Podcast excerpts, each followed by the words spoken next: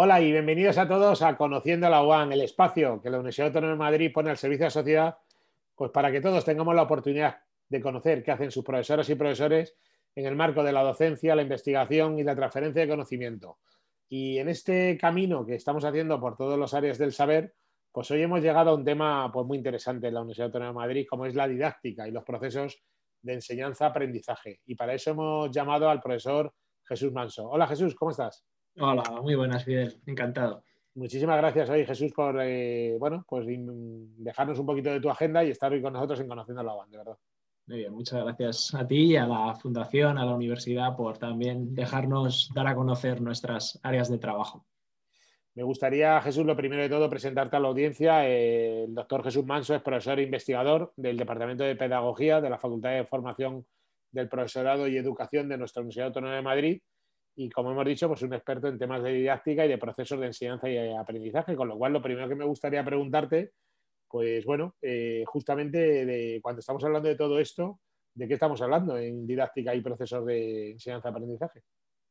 Bien, pues bueno, la, didáctica, digamos, que sería un, área dentro de, la pedagogía. La pedagogía tiene distintas, distintas áreas y una de ellas sería todo lo relacionado con la, con la didáctica eh, y la didáctica es ese área que se dedica precisamente a estudiar los procesos de enseñanza-aprendizaje. La pedagogía estudia la educación en general y la didáctica, digamos que es la parte más técnica dentro de la pedagogía porque se dedica eh, más en concreto a los aspectos de, enseñanza y aprendizaje. Por lo tanto, no solamente la educación en un sentido amplio, sino de manera más específica aquello mucho más vinculado con el currículo, con los planes de estudios y, estas, estas, consideraciones de, carácter más técnico. Cuando pensamos en nuestras guías docentes, por ejemplo, en la universidad, o el currículo, los planes de estudios que estudian los alumnos en primaria, en secundaria, en infantil, todo eso se regula a través también de currículos oficiales y, y esa cuestión tanto la parte del diseño de eso como la implementación en las aulas,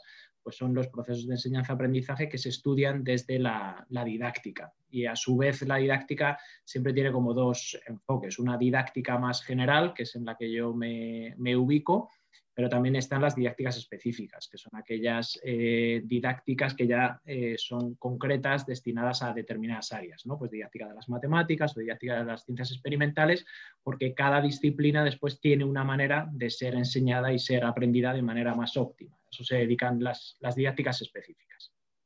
En una universidad generalista como la Universidad Autónoma de Madrid se dan muchas titulaciones y me gustaría preguntarte justamente en cómo podemos utilizar todo este conocimiento que nos estás contando a la hora de diseñar y de implementar, bueno, implementar y lanzar y ejecutar nuestras, nuestras titulaciones, así como cómo le interesa a la sociedad todo esto que hacéis vosotros. Bien, bueno, yo creo que lo primero es reconocer que, el aprendizaje no se improvisa, que la manera que tenemos de aprender, y esto es verdad que se nutre de distintas disciplinas, no solamente de la pedagogía y de la, didáctica, eh, pero no se improvisa. Hay, hay, maneras de hacer y de conseguir aprendizajes que son más adecuadas que otras y más óptimas. Y, en este sentido, pues el valor que precisamente se da desde la didáctica es esto, el poder generar, tanto desde un punto de vista del diseño como en la propia implementación y el desarrollo, procesos que sean lo, más ajustados posibles y lo más adecuados posibles para lo que se pretende conseguir. Eh, en muchas ocasiones tendemos a veces ¿no? a hacer ciertas improvisaciones sobre cómo pensamos que se debe enseñar y aprender y sin embargo pues hay mucha evidencia ya al respecto eh, de cómo debe hacerse. Y esto además, como bien dices, pues no es solamente una cosa de infantil, de primaria o de secundaria, sino que también afecta a la, universidad. Hace poco con, vosotros, con la Fundación, pues hemos estado promoviendo también unos, unos cursos de formación universitaria en distintas universidades latinoamericanas de pedagogía y didáctica, por ejemplo. ¿no? Entonces, eh, tiene aplicaciones, digamos, a, todas las etapas y con este paradigma que hablamos ahora del lifelong learning o del aprendizaje permanente, pues la didáctica, digamos, se extiende ya no solamente para las primeras etapas, eh, sino para, toda la, para, toda la, vida y en todos los procesos formativos que de alguna manera requieren eso, ¿no? Eh, un diseño y una implementación bien pensada, no improvisada, de lo que es la enseñanza, lo que digamos hacen los profesores, como el aprendizaje, lo que hacen los, alumnos. Eh, profesor, has puesto un ejemplo, yo creo, ahora has dicho en el marco de algunos cursos, alguna docencia no específica y a demanda de otras instituciones, pero me gustaría, siempre conociendo la UAN, hablamos de cómo podemos colaborar más con la sociedad o con los agentes, como son las instituciones o las empresas. ¿Qué tipo de colaboraciones o trabajos habéis hecho o podéis hacer para, para ICON, entidades externas?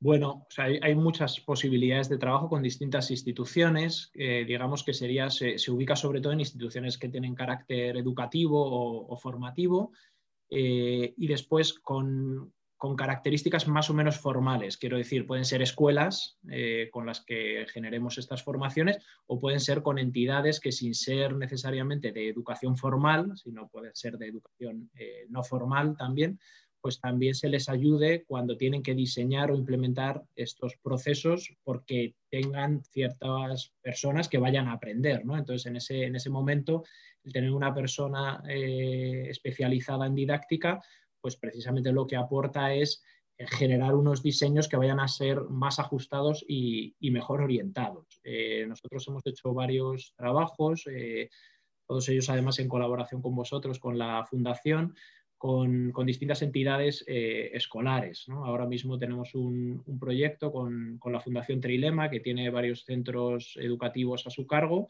y entonces querían implementar, por ejemplo, unos programas de, hábitos saludables entre los alumnos de primaria. Pues entonces para eso también nos llaman, eh, porque podemos hacer también en ese sentido eh, validaciones de sus proyectos educativos, para saber si los proyectos educativos que han desarrollado, los materiales que han construido para lo que pretenden, pues digamos, desde un punto de vista con el expertise que tenemos, generamos procesos de validación de esos proyectos educativos y de sus materiales y evaluamos el impacto también que está teniendo. De manera que también es bastante habitual, por un lado, la parte de validación de proyectos y el asesoramiento en, diseños de procesos de enseñanza-aprendizaje y, por otro lado, también la medición de evaluaciones de impacto hicimos otro proyecto también en el marco del, Grupo de Investigación de Políticas Educativas Supranacionales con Bachillerato Internacional, midiendo el impacto también que el programa tenía en los,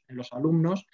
Y esto está muy nutrido de todo este área de, la didáctica, eh, porque precisamente eso está centrada en, los procesos de enseñanza-aprendizaje pues esas entidades que nos están escuchando, que estén escuchando al profesor Manso, de decir, bueno, pues a mí me gustaría colaborar con ellos, porque, ¿y por dónde empiezo? ¿no? Porque a veces, muchas veces que la universidad es tan grande que a qué mm. número llaman, ¿no? Yo siempre digo, pues llamar al profesor o llamen ustedes a la Fundación de la Universidad Autónoma de Madrid, que estaremos encantados de montar estas relaciones. Pero, ¿qué les dirías, profesor, a esas organizaciones que nos están escuchando, educativas o, bueno, del sector, como has dicho muy bien, de que pueden estar interesados en los temas de didáctica y de y al final del aprendizaje, ¿no? En general, ¿cómo, bueno, ¿qué mensaje les mandarías?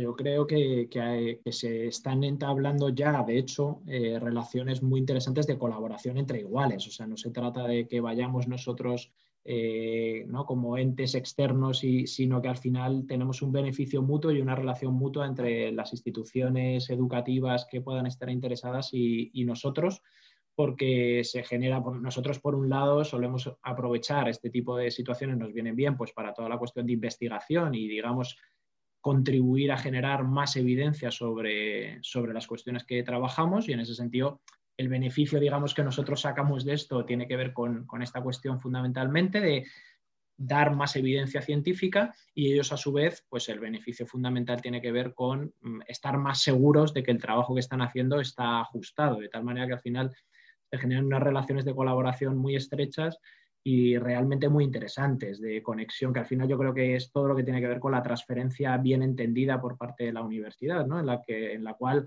eh, existe una relación eh, de colaboración y de beneficio mutuo entre, entre las dos entidades.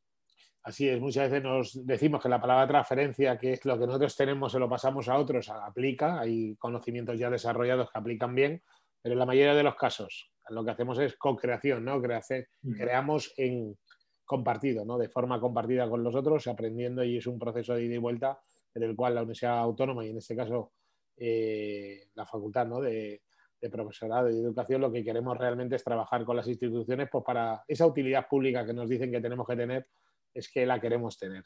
Profesor Manso, te dejo la última palabra para que cierres esta conversación como mejor consideres. Bueno, pues nada, yo agradecerte sobre todo a ti y a la, Fundación el trabajo que estáis haciendo intenso de, difusión de nuestros trabajos y por supuesto pues quedar a la disposición de todas aquellas personas que puedan estar interesadas en estas líneas de trabajo. Muchísimas gracias, doctor Jesús Manso, profesor e investigador del Departamento de Pedagogía de la Facultad de Formación del Profesor de Educación de la Universidad Autónoma de Madrid, por habernos hablado hoy de la didáctica y de los procesos de enseñanza-aprendizaje. Muchas gracias, Jesús, por haber estado hoy con nosotros. Gracias, Fidel. Y a todos ustedes les espero en la próxima entrega de Conociendo la OAN. Hasta la próxima.